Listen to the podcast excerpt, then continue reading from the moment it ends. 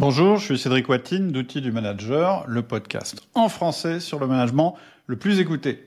Aujourd'hui, on va parler de résilience. J'ai invité Marie-Hélène Pelletier pour une conversation passionnante et riche sur le thème de la résilience. J'ai adoré son approche pragmatique sur le sujet. C'est-à-dire qu'au lieu de partir du problème, la fatigue, le risque de burn-out, la démotivation, Marie-Hélène, grâce à son double cursus, elle a une formation en psychologie et elle a fait un MBA, va nous inviter à nous analyser comme une mini-entreprise et on va bâtir un plan stratégique qui va nous aider à développer notre résilience. J'adore l'approche. C'est un épisode bien concret comme je les aime. Tu vas voir, à un moment, elle m'a utilisé comme cas pratique et à la fin de l'épisode, elle va nous donner deux bonnes pratiques à mettre en œuvre tout de suite pour lire le livre de Marie-Hélène Pelletier. Je te mets le lien de son livre en descriptif, mais pour l'instant, place à ma conversation avec Marie-Hélène Pelletier. Bonjour Marie-Hélène. Bonjour Cédric, c'est vraiment un plaisir d'être ici avec toi aujourd'hui. Euh, pareillement. Euh, donc on a noté un petit accent juste pour euh, dire que Marie-Hélène est au Québec. Et donc, euh, on a beaucoup de chance, on va pouvoir faire ce podcast en français avec l'accent qui nous fait tous craquer. Donc, on est super content. Euh, Peut-être on peut commencer simplement par une question très simple qui est pourquoi tu as eu envie de participer à ce podcast? En gros, quel est ton message? Puis après, on passera à ta présentation, ta vision du management, etc. Oui, oui, oui. Euh, merci. Ben, D'abord, pour être, pour être vraiment franche, c'est le titre de ton podcast qui m'a attiré parce que le concept d'outils, le concept de, oui, on utilise les données probantes, les connaissances, la recherche, tout ça, mais ce qu'on veut ultimement, c'est avoir des, des, des idées d'action, des gestes concrets qu'on peut poser, et c'est ça qui fait la différence. Et c'est ce que j'ai observé dans ma carrière en tant que gestionnaire et aussi dans ma carrière en tant que psychologue. C'est bien de parler, c'est bien d'avoir plein de connaissances, plein de bonnes idées. Au bout de la ligne, ce qui va faire une différence, ce sont les gestes. Donc déjà, je dois dire vraiment le concept, comment tu approches ton podcast m'attirait beaucoup. Ensuite, oui, euh, euh, l'une de mes observations, encore une fois dans, dans l'ensemble de mon expérience, pour moi-même et aussi les gens avec qui je travaille en, coaching ou, en, ou en, en, traitement psychologique, euh, c'est que en fait, souvent les gens vont se retrouver dans des positions de gestion et avoir beaucoup d'excellentes qualités, sauf que ils sont et ils sont tellement taxés, tellement de pression, tellement de demandes, euh, leur résilience se trouve à finalement diminuer ce qui fait mm. que si on pouvait ramener leur résilience à, un niveau plus élevé, beaucoup de choses iraient beaucoup mieux parce que les, les connaissances, les habiletés sont là. Si la résilience est assez élevée pour euh, les, les amener euh, dans la réalité, en fait. Ok, super, euh, super intéressant. On a déjà fait un épisode sur le burn-out, mais évidemment, on avait pris l'angle burn-out. Et ce que j'aime bien dans ton approche, et c'est pour ça que ça m'a vraiment aussi intéressé de qu'on discute, c'est que ton approche, elle n'est pas on va être contre le burn-out, elle est on va euh, travailler notre résilience, ce qui est un autre angle qui est vraiment intéressant euh, aussi. Est-ce que pour commencer, je peux te demander de te présenter, savoir ce que tu fais euh, dans la vie et puis bah, qu'est-ce qui te qu'est-ce qui a abouti en fait que tu aies envie de, de parler de ce sujet-là? Oui, merci de poser la question. C'est ça a émergé tout ça, euh, l'endroit où je me trouve finalement maintenant et, le livre et tout, euh, de façon organique. Euh, j'ai donc commencé comme ma formation était initialement comme psychologue et j'ai eu l'opportunité de travailler dans le nord du Québec, donc un endroit petit, isolé, très loin dans le nord du Québec, ce qui a fait germer en moi l'idée de faire mes études doctorales en télésanté il y a 20 ans, finalement. Maintenant, c'est très connu, évidemment, mais il y a 20 ans, c'était très peu utilisé. Et j'ai fait ces études-là à l'Université de la, Colombie-Britannique, donc sur la côte ouest. Et, euh, et suite à ça, donc déjà, il y avait l'intérêt d'amener la psychologie, les données probantes, l'information à une population qui sinon pourrait pas avoir accès par rapport euh, en utilisant la, la télésanté. Et plus j'ai commencé à faire ce type de travail-là, plus je me suis rendu compte qu'en fait, une autre porte très importante pour amener l'information, c'était en milieu de travail. Ce qui m'a amené à faire de la psychologie en milieu de travail. Et là, plus je faisais ça, ça m'a ensuite, ça a éveillé l'intérêt euh, à faire de la gestion. et là de voir comment d'autres gestionnaires aussi utilisaient les aspects psychologiques, aspects santé mentale. J'ai fait ensuite des une formation euh, dans le milieu des affaires, la maîtrise en, administration des affaires, ce qui m'a mené à des postes de gestion euh, initialement junior, la, la, gestion moyenne, disons, en plein milieu, et euh, ensuite la gestion plus senior. Et donc, en fait, puis j'ai travaillé dans des compagnies des, compagnies, des grosses compagnies, des plus petites compagnies, du privé, du public, tout ça, même en gouvernance, en, dans des organismes de charité. Et euh, maintenant, en fait, j'ai ma, donc ma propre entreprise dans laquelle je fais beaucoup de présentations, des conférences, euh, du coaching, puis je garde encore une petite pratique euh, comme psychologue exclusivement avec les professionnels et les leaders. OK. Juste un petit point de vocabulaire. Euh, en fait, quand tu parles de gestionnaire, bizarrement, nous, on va, on va parler de manager. Ah oui, c'est vrai, vous. Oui, oui, nous, on utilise le terme anglais. Ah, mais c'est terrible. D'ailleurs, euh, tu vois, tu vois, j'ai cherché longtemps. Je voulais pas, au départ, je voulais pas appeler le podcast outil du manager, parce que je me disais, mais manager, c'est un peu un terme qui est pas très français. Mais gestionnaire, c'est pas non plus. Tu vois, pour nous, un gestionnaire, c'est quelqu'un qui fait de la gestion. Donc, euh, on, l'a bien compris dans le sens euh, management. Hein. Oui. Et, et, et, alors, justement, moi, une question assez traditionnelle, mais tu as un petit peu répondu déjà, c'est ta vision du, du management c'est quoi ton angle par rapport au management? À chaque fois que j'invite quelqu'un, moi j'aime bien dire, mais c'est quoi ton angle à toi? Qu'est-ce qui t'intéresse en fait dans le management? On a compris que c'était euh, que ça se passait là-haut, mais est-ce que, est que tu peux un peu euh, formuler un petit peu cette chose-là Oui, oui, oui. et c'est une question intéressante parce que et c'est ça l'essence, j'imagine un peu aussi de, tes conversations, de ton podcast, c'est qu'il y a plusieurs angles. Hein? Okay. On, voudrait jamais, comme manager, utiliser seulement un angle et dire ah voici moi j'ai trouvé mon mon angle et c'est ça que je fais. On a vraiment besoin d'avoir autant d'angles que possible parce que on va faire un focus peut-être sur certains angles, mais plus on en a sur notre radar en général, plus mm. lorsque différentes situations se présentent, ben, on peut aller chercher. Hein. Mm. Fait que oui, donc très important. L'angle, évidemment, il faut choisir un angle aussi, surtout quand on écrit un livre, on peut pas parler de tous les angles. Mm. Euh, et dans mon cas, c'est sûr que d'apporter l'endroit spécifique où se rejoignent mes deux euh, mes deux domaines de formation, mes deux domaines de travail étaient, euh, étaient évidents. Et donc, cet endroit-là, le X sur lequel je me trouve, c'est la combinaison de ce qu'on sait du point de vue de la recherche en psychologie et dans le domaine des affaires, ce qui fait que, oui, ça menait à, l'aspect euh, résilience stratégique. Donc, tout ce qu'on connaît de la résilience ici, tout ce qu'on connaît de la stratégie ici, et d'amener les deux ensemble pour nous, pour nous-mêmes, comme managers, comment on peut créer notre propre stratégie résilience pour mm. optimiser nos objectifs.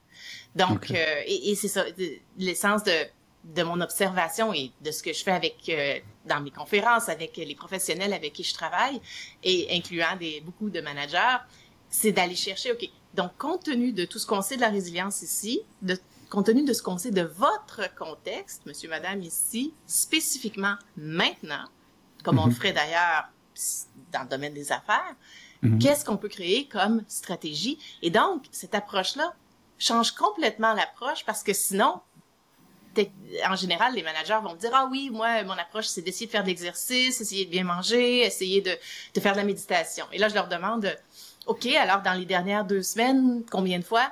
Ah ben, les dernières deux semaines ont été très occupées, donc mhm. non, mais c'est mon objectif ben ça, c'est pas un plan et c'est surtout pas un plan qui fonctionne. Hein? Et, donc, de changer cette approche-là, d'apporter l'aspect stratégique, comme en affaires, va en fait créer un plan qui est très spécial, très euh, particulier, personnalisé et qui a beaucoup plus de chances de fonctionner et qui fonctionne. Ok. Est-ce que, euh, alors le mot résilience, on l'entend beaucoup, euh, euh, autant prononcé par des psys que par dans les affaires aussi, on parle de résilience. Est-ce qu'il y a une définition Qu'est-ce que ça veut dire? C'est la capacité à résister, parce qu'on entend résistance un petit peu dans ce mot-là, mais, mais ce serait quoi en fait la, la définition?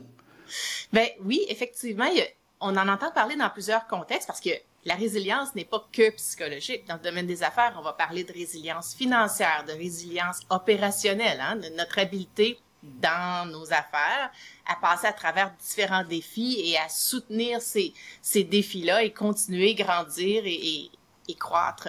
Donc, d'un point de vue psychologique, il y a aussi plusieurs définitions, mais l'une, celle que j'utilise dans mon travail, qui, qui, est utilisée très souvent aussi, c'est notre habileté à passer à travers euh, des demandes, des défis et d'en ressortir encore plus fort. Donc, oui, on les ressent, euh, oui, ça, ça a un impact et on apprend et on grandit et on continue. Mhm.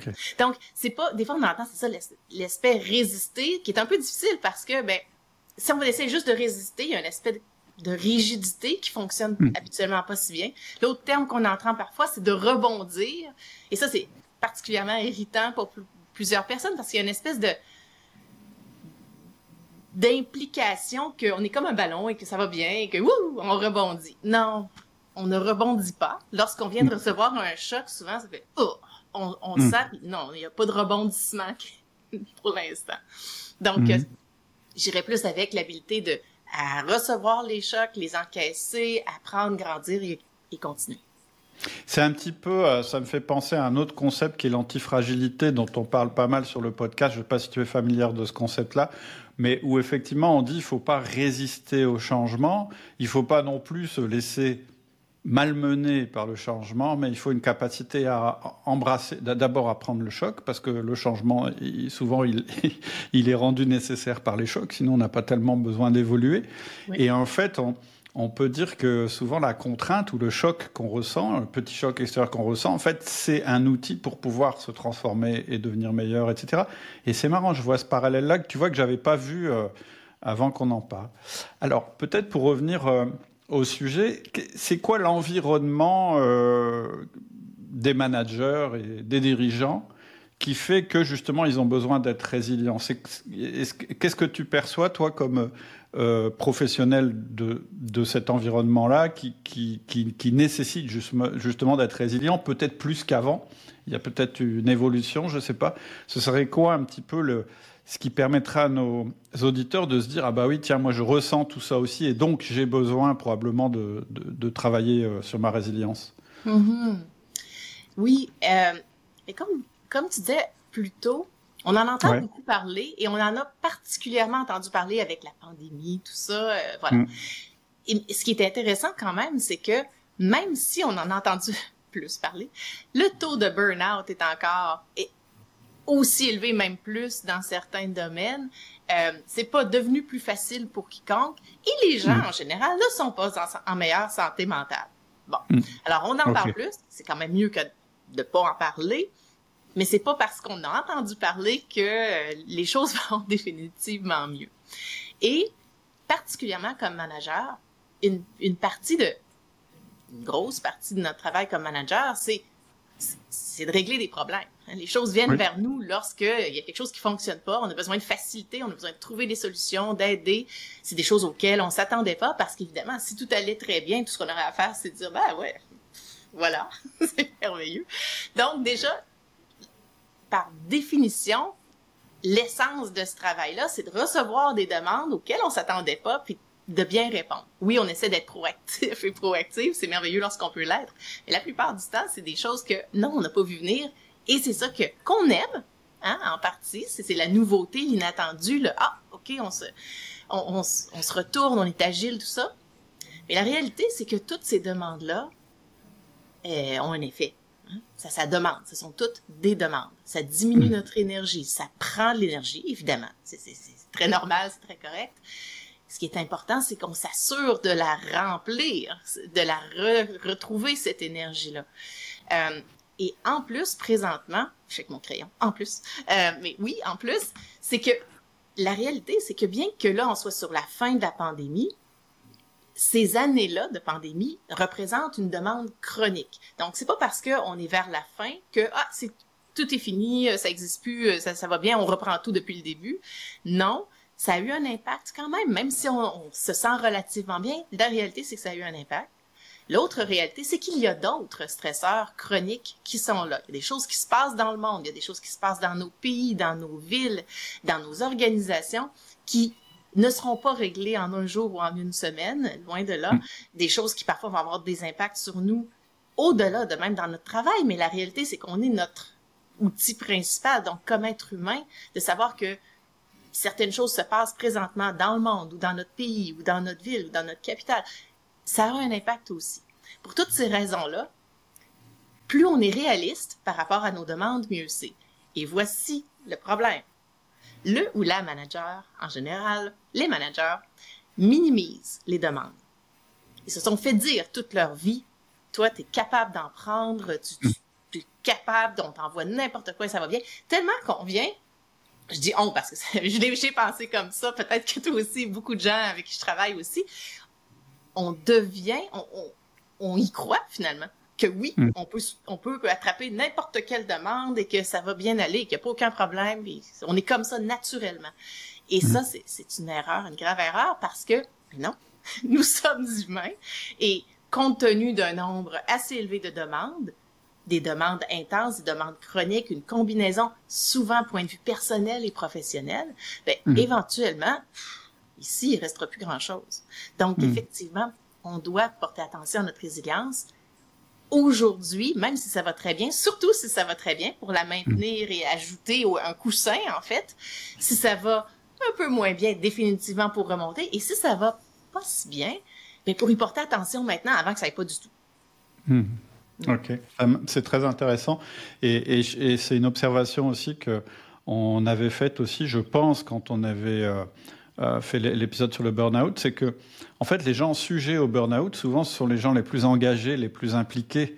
Et, souvent, quand on est manager ou chef d'entreprise et que dans son équipe, on a des gens comme ça, on se dit, non, mais lui, il est indestructible, donc il n'y aura jamais de problème, on peut tout lui demander, etc. Et la personne elle-même le croit. Et en fait, c'est ces gens-là qui vont aller plus facilement au burn-out parce que leur force, c'est effectivement, sûrement c'est vrai, c'est que c'est des gens qui, qui ont une forte capacité à prendre les problèmes euh, et, à les transformer, c'est sûrement vrai. Mais, là où la vision est erronée, c'est que ça, ça a une limite quand même. C'est-à-dire qu'à un moment, effectivement, euh, on n'est pas aussi, on n'est pas tellement fort qu'on peut tout, euh, qu'on peut tout traverser. Et c'est marrant, tu parles d'un coussin, comme si on pouvait se faire une espèce de stock de résilience quand on va bien, pour pouvoir le dépenser quand ça va moins bien. C'est ça ou bien? Jusqu'à un certain point. Évidemment, c'est pas euh, c'est pas une immunisation euh, certaine et confirmée euh, comme trop d'un point de vue trop concret, disons. Mais quand même, la réalité, c'est que si en général, disons, on est ici, si on imagine un graphique, là, puis on est au milieu ici, avec des journées mm-hmm. qui vont un peu mieux, des journées plus difficiles, mm. tout ça. Bon. Souvent, ce qui va arriver lorsque quelqu'un va avoir une, baisse de résilience et éventuellement être à plus haut risque donc de burn-out en partie, c'est que mm. la, quantité de demandes devient tellement grande qu'on descend en bas de la ligne du bas et on est rendu ici. Mais si en général, on, on a monté notre baseline, notre niveau de base, plus haut encore, on travaille, on est plus ici. Souvent, par exemple, à ce moment-ci, on enregistre présentement à la fin, euh, à la mi-août. Donc, pour plusieurs personnes, pas tout le monde, mais pour plusieurs personnes, c'est un moment où il y a eu des vacances dans les derniers deux mois, ou peut-être qu'il y aura encore euh, quelques vacances dans les prochaines semaines. Plus on a, et quand on est en, en, phase après les vacances, tout ça, souvent le niveau de base augmente un peu.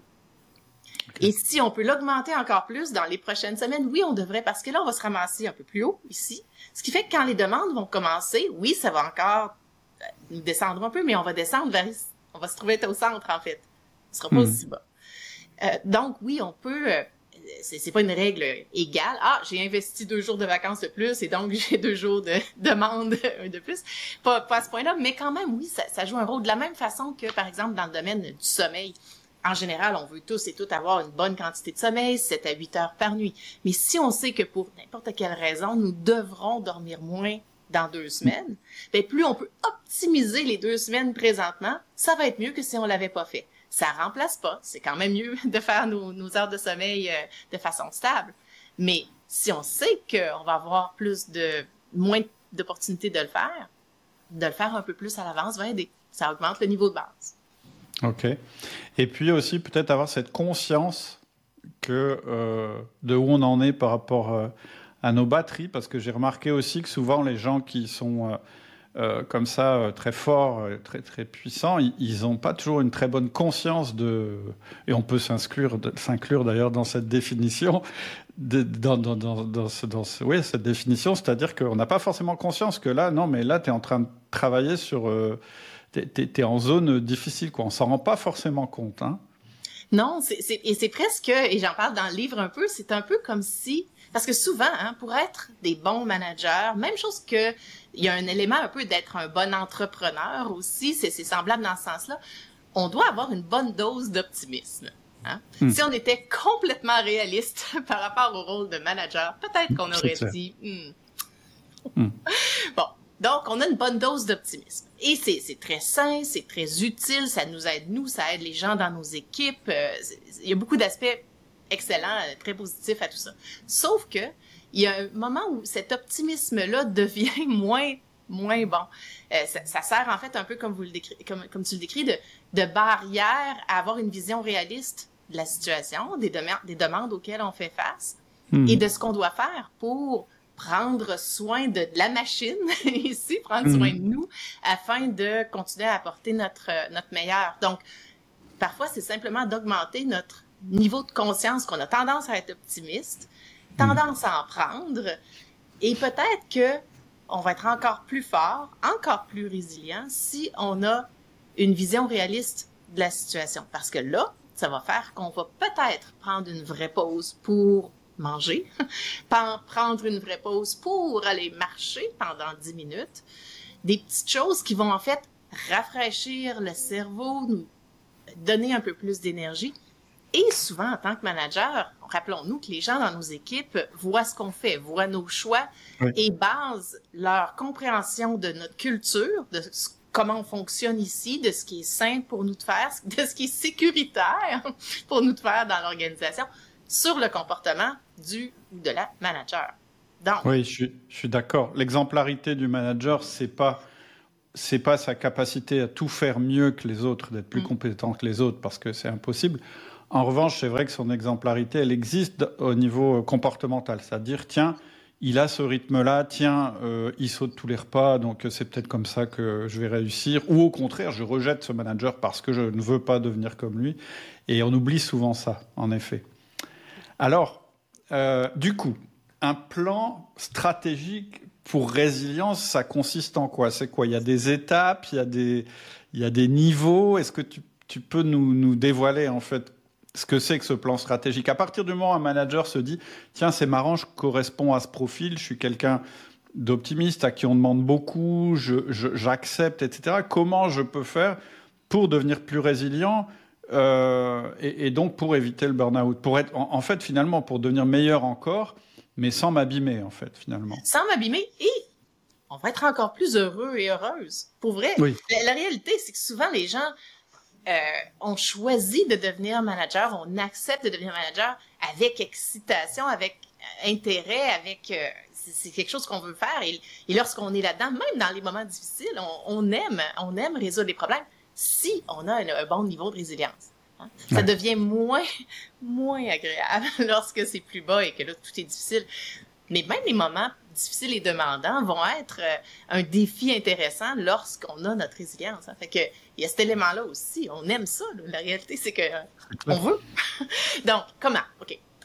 Euh, et donc, évidemment, c'est quelque chose dont on pourrait parler plus longtemps, tout ça. Mais à un niveau, euh, ce que je pourrais dire, c'est ce qu'on veut faire, c'est un, identifier c'est quoi mes objectifs personnels présentement par rapport à ma résilience. Est-ce que c'est, bon, d'augmenter ma résilience en général? Allons-y pour ça pour l'instant. Mais pour certaines personnes, ça peut être, je veux gérer mon temps encore mieux. Je veux protéger mes priorités encore mieux, par exemple. Donc, ça peut être plus spécifique aussi.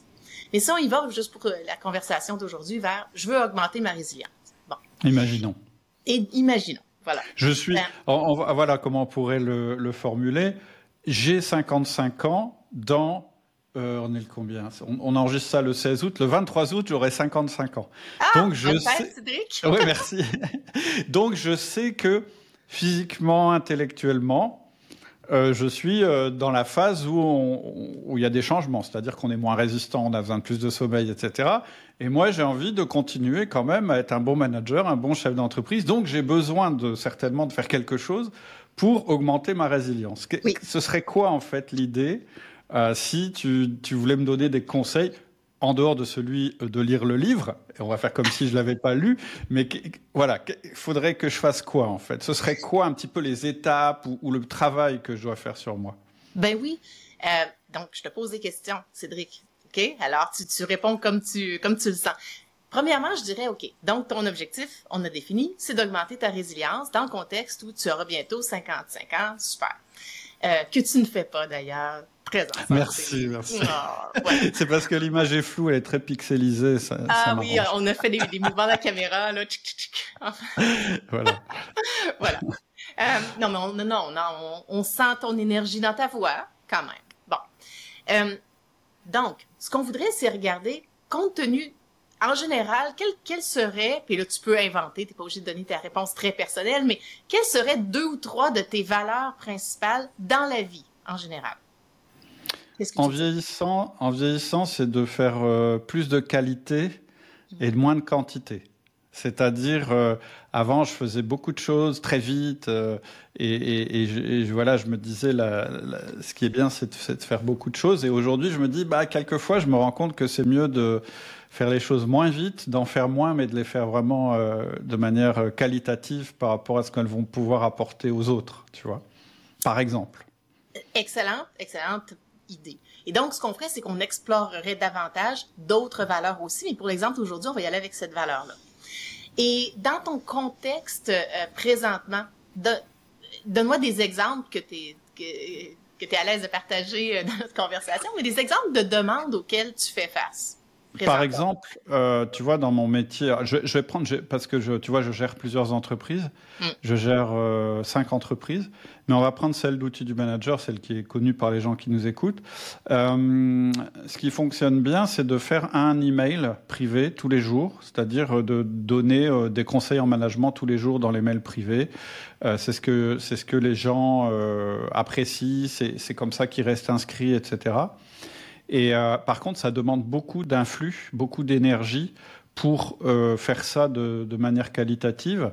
Et, euh, et, par exemple, tu vois, là, je, sais que ça peut être parfois euh, difficile de se dire, mais euh, aujourd'hui, de quoi je vais parler quel, quel, va être le programme Tu vois, pas forcément. Et ça peut être stressant ou te dire, ah, j'ai pas préparé mon email pour demain. Je prends cet exemple. Je dirais que c'est pas du tout ce qui est de plus stressant dans ma vie, mais Prenons cet exemple. Prenons cet exemple.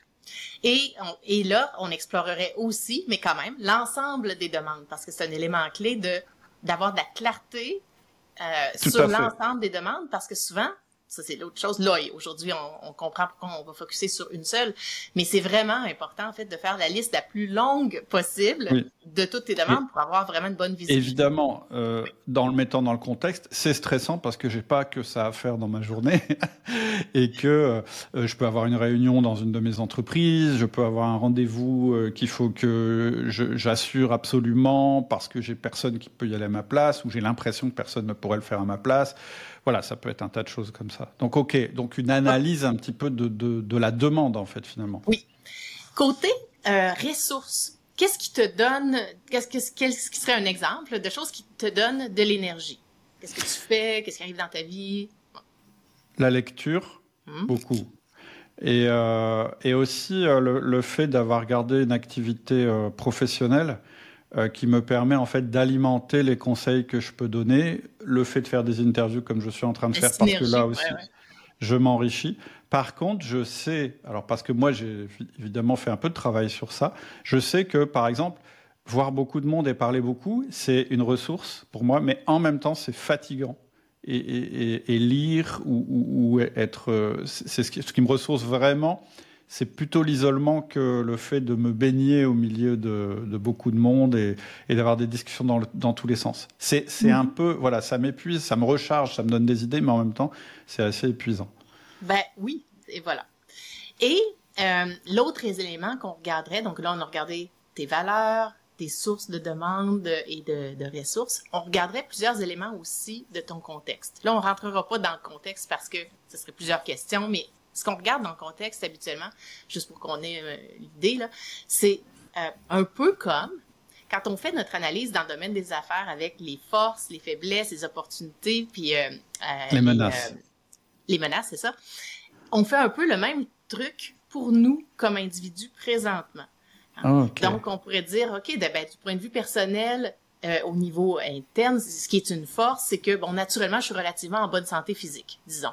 Euh, mais ce qui est aussi une faiblesse, c'est que j'ai tendance à dire oui à tout, alors que, bon, c'est impossible de dire oui à tout. Point de vue contexte extérieur, on peut dire, bon, ce qui aide vraiment, c'est que euh, j'habite à un endroit où je peux sortir et aller marcher facilement. J'ai pas besoin de prendre la voiture, disons. OK.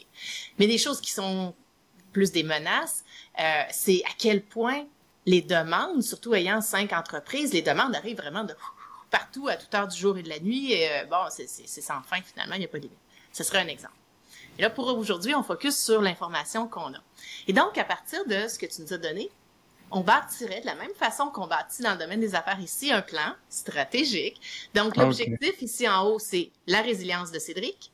Et là, on créerait trois, quatre, pas plus que cinq piliers stratégiques, disons, en dessous desquels il y aurait des actions.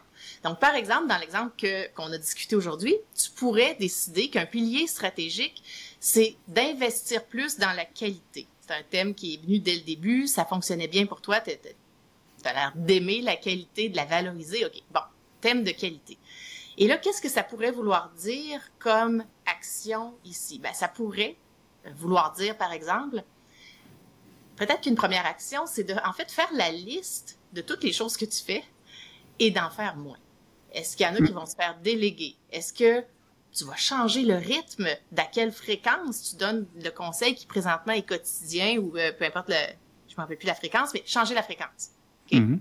Euh, est-ce que oui, je vais regarder le nombre de rencontres que j'ai, te, parler un peu de ben, peut-être que je pourrais en déléguer. J'ai l'impression que ça peut juste être moi. Tout le monde veut que Cédric vienne à la rencontre, mais peut-être que Cédric peut faire un, amener quelquefois un ou une collègue, ce qui fait qu'éventuellement collègue peut y aller sans Cédric. Bon, et qu'on on crée des actions comme euh, comme celle-là. Euh, peut-être même qu'il y aurait un deuxième pilier stratégique qui pourrait être quiétude ou euh, euh, euh, isolement protecteur. Ou en tout cas, tu lui trouves un, hmm. thème qui t'intéresse. Parce que sachant que oui, tu as un côté extraverti, mais tu as un côté aussi introverti qui a besoin hmm. d'avoir de l'espace, dans un contexte où tu as cinq entreprises ici, mais probablement que le côté extraverti est très sollicité et qu'en l'absence de barrières très claires, le côté introverti va recevoir des petites graines. Hmm. Alors qu'il a besoin de beaucoup plus pour que le Cédric, euh, le côté extraverti, puisse être aussi euh, euh, enflammé qu'on le veut ici. Fait que peut-être que là, dans, cette, dans ce pilier-là, il y aurait des exemples d'actions du type m'assurer d'aller m'asseoir dans la forêt pendant cinq minutes à toutes les semaines, par exemple. Hmm. Donc, on explorerait ce type d'action-là. Alors, tu vois un peu, ça donne une idée de vers quoi on irait? Hyper intéressant. Hein en fait, j'ai déjà parlé ici de ça. Euh, alors ça, c'est pour les chefs d'entreprise. Moi, ce qui a été déterminant dans ma vie de chef d'entreprise, c'est d'inverser mon agenda. C'est-à-dire de dire, au lieu de dire bah, par défaut, je suis dans l'entreprise, c'est non, je ne suis dans l'entreprise que quand j'ai un rendez-vous, parce qu'on m'a sollicité, que j'ai accepté d'y aller. Tu vois tu, tu, vois, c'est drôle, on retrouve des choses que, que j'ai mises en place. La délégation, évidemment, je fais un podcast qui s'appelle Outils du manager, on parle beaucoup de délégation, mais aussi la non-présence, accepter de ne pas être présent dans ce qui se passe pour euh, justement. Et aussi, tu parles d'une chose qui est intéressante, l'intensité. Tu peux pas être, et, et, et je pense que c'est un des sujets qui sont intéressants, tu peux pas être intense dans la durée. C'est soit tu es intense, soit tu es dans la durée. Et parfois, le fait d'y aller moins, ça, ça peut de faire que tu as plus de force quand tu y vas et que donc ça contente ton aspect extraverti parce que tu as accepté justement de ne pas être tout le temps, tout le temps là, parce qu'on s'épuise effectivement sans s'en rendre compte. C'est super intéressant. En plus, c'est drôle parce que ton approche, c'est une approche que un manager, un chef d'entreprise peuvent parfaitement comprendre puisque ça représente, ça, ça, ça, ça s'apparente un petit peu au SWOT, au SWOT qu'on fait euh, pour notre entreprise. Donc effectivement, euh, très très intéressant, très très en fait, c'est comme ça que ça a émergé, Cédric, parce que dans mon travail, je travaille donc beaucoup avec euh, des, des, professionnels et des managers, et des fois, j'avais des managers qui me disaient ouais, mais non, en fait, je suis déjà moi très résilient, résiliente. Je comprends juste pas pourquoi j'ai plus aucune énergie ici. Là. Vraiment, c'est bizarre parce que j'ai toujours, j'ai toujours tout, tout, fait, tout dit oui à tout. Ça fait 30 ans que je fonctionne comme ça, à fond, ça va tout. Et la seule façon, c'est littéralement comme ça que, ça, que le, concept a émergé, c'est que pour qu'ils comprennent, je leur ai dit, OK, alors un instant. Lorsque vous, monsieur, madame, vous travaillez dans une entreprise et que vous avez l'intention de mettre sur pied ce nouveau produit, ce nouveau service, ce nouveau projet, comment vous approchez? Est-ce que vous dites juste, ah, OK, on y va et on, se lance sans plan, sans rien? Mais non, non, on a une équipe, il faut faire attention, il faut avoir des plans, il faut avoir des coussins, il faut avoir pensé aux, demandes, aux ressources, il faut avoir pensé au contexte. Ah! Ben alors, c'est la même chose ici. Euh, c'est en fait exactement comme ça qu'on y, est arrivé. C'est intéressant. En plus, euh, je trouve que ça permet aussi de. Je sais pas comment on dit, tu sais, euh, quand tu es à l'intérieur du problème, tu vois pas le problème. Et le fait de projeter euh, les choses, d'objectiver les choses, en fait, euh, c'est ce qu'on fait quand on fait un plan dans une entreprise. Le faire pour soi-même, c'est super intéressant parce que tout d'un coup, tu te regardes. En fait, tu regardes comment tu fonctionnes et tu apprends à mieux faire fonctionner ta machine à toi, ta propre machine. Super intéressant écoute, c'est super intéressant. J'espère que ça donne envie à tout le monde de lire le. On va pas dévoiler tout ce qu'il y a dans le livre, hein, ce serait, ce serait trop facile. mais, euh, mais vraiment, vraiment intéressant. En plus, je, je pense que on a aussi la conscience de plus en plus. Moi, je vois ça dans beaucoup d'entreprises et j'y crois beaucoup. Euh, d'une tendance qui est que euh, on veut que l'entreprise soit encore là demain et donc, si on veut que l'entreprise soit encore là demain, ça veut peut-être dire qu'on veut aussi que les gens qui sont dans l'entreprise soient encore là demain aussi. Et que l'humain, c'est pas une commodité euh, qu'on utilise, qu'on presse comme un citron et après on en prend un autre. Et on est en train de s'en rendre compte. En, France, euh, au, Canada, je sais pas, mais en France, on s'en rend compte en particulier parce que le marché de l'emploi, euh, c'est de plus en plus difficile de trouver des talents et qu'il vaut mieux soigner ce qu'on a en interne. Ça, ça, ça, ça, coûte moins cher et puis je dirais que c'est plus écologique. ça fait moins de gâchis et je pense que ton livre, il peut aussi s'inscrire dans cette, en tout cas ta méthode, elle peut aussi s'inscrire dans, dans, ce schéma-là. Est-ce que euh, donc je remettrai les, les, les, coordonnées du livre euh, en descriptif du podcast et puis euh, tes coordonnées. Est-ce que, euh, est-ce que tu aurais des conseils on aime bien mettre ça à la fin du podcast pour euh, euh, faire plaisir aux gens qui ont écouté jusqu'au bout. Est-ce qu'il y aurait une, ou deux bonnes pratiques ou quelque chose que, quelqu'un demain là, ou, tout de suite là, il termine d'écouter le podcast, qui pourrait faire déjà pour se sensibiliser au sujet ou une action à faire qui serait qui serait très simple? Est-ce que tu aurais ça dans ta boîte à outils? Oui, deux suggestions. Donc euh, la première chose, c'est quelque chose qui qui va devenir, euh, qui va avoir encore plus de valeur à travers le temps, mais qui prend deux secondes par jour. Donc, vraiment pas long, euh, mais très pratique. Qui parce qu'on parle souvent de d'abord prendre euh, conscience de où on en est, de comment on se sent, comment les choses vont, qu'on a tendance à ne pas faire parce qu'on focus sur les autres, sur ce qu'on fait, tout ça. Donc, l'action potentielle, c'est d'imprimer un petit calendrier d'Internet ou n'importe où et de l'afficher à un endroit qu'on visite à la fin de chaque journée. Endroit où on se brosse les dents, euh, peu importe. Et à tous les jours, on note simplement de 0 à 10 niveau d'énergie. Hmm. Et on essaie d'éviter toujours juste le 0 et 10, on y va avec la nuance.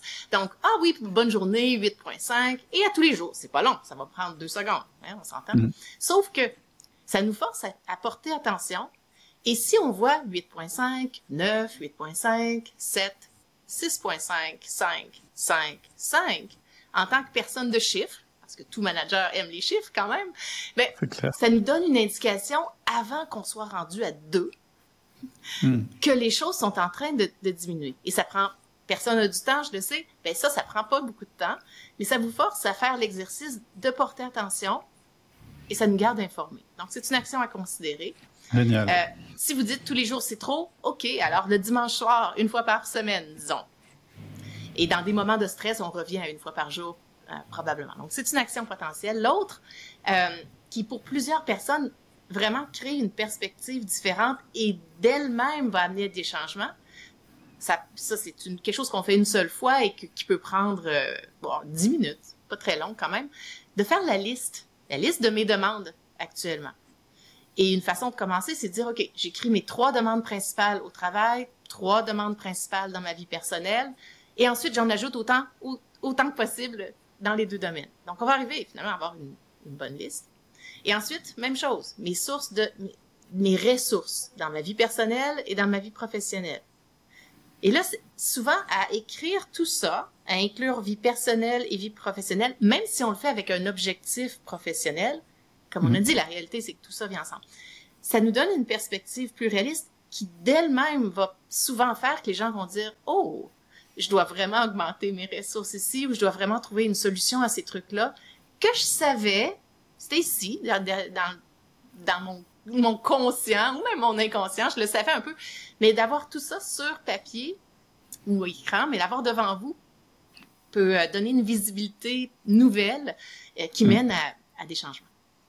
Génial, super. Je, suis d'accord. Hein, quand moi je faisais ça aussi avec mes listes des tâches, quand on n'arrive plus à trouver de la place sur le papier, c'est qu'il y a vraiment un problème. c'est qu'on en a trop. Ouais, ouais, tout à fait. Ok. Écoute, euh, merci beaucoup pour ton temps, Marie-Hélène, et enchanté d'avoir fait ta connaissance aussi. Et euh, je suis content parce qu'on a, il y a vraiment des sujets euh, communs avec ceux sur quoi on travaille chez Outils du Manager. et puis donc, comme je le disais, je mets tout ce qui est nécessaire pour trouver le livre et pour te trouver euh, en descriptif du podcast. Je te remercie beaucoup et puis je te souhaite euh, une grande réussite et, je trouve que le sujet sur lequel tu, tu travailles, c'est un beau sujet. Donc euh, bravo pour ça et merci encore. Merci, merci beaucoup Cédric, ça a été un plaisir d'avoir cette conversation-là avec toi. Merci. Voilà, j'espère que ça t'a plu. Moi, j'ai adoré cette conversation et je vais essayer les deux bonnes pratiques de Marie-Hélène. Si tu veux aller plus loin, si tu veux recevoir un conseil en management quasiment tous les jours, un conseil de qualité, eh bien, je t'invite à t'inscrire à ma liste d'emails privés. Il suffit de suivre le deuxième lien que j'ai mis en descriptif du podcast, du podcast, pardon. Je te souhaite une très bonne semaine et je te dis à bientôt.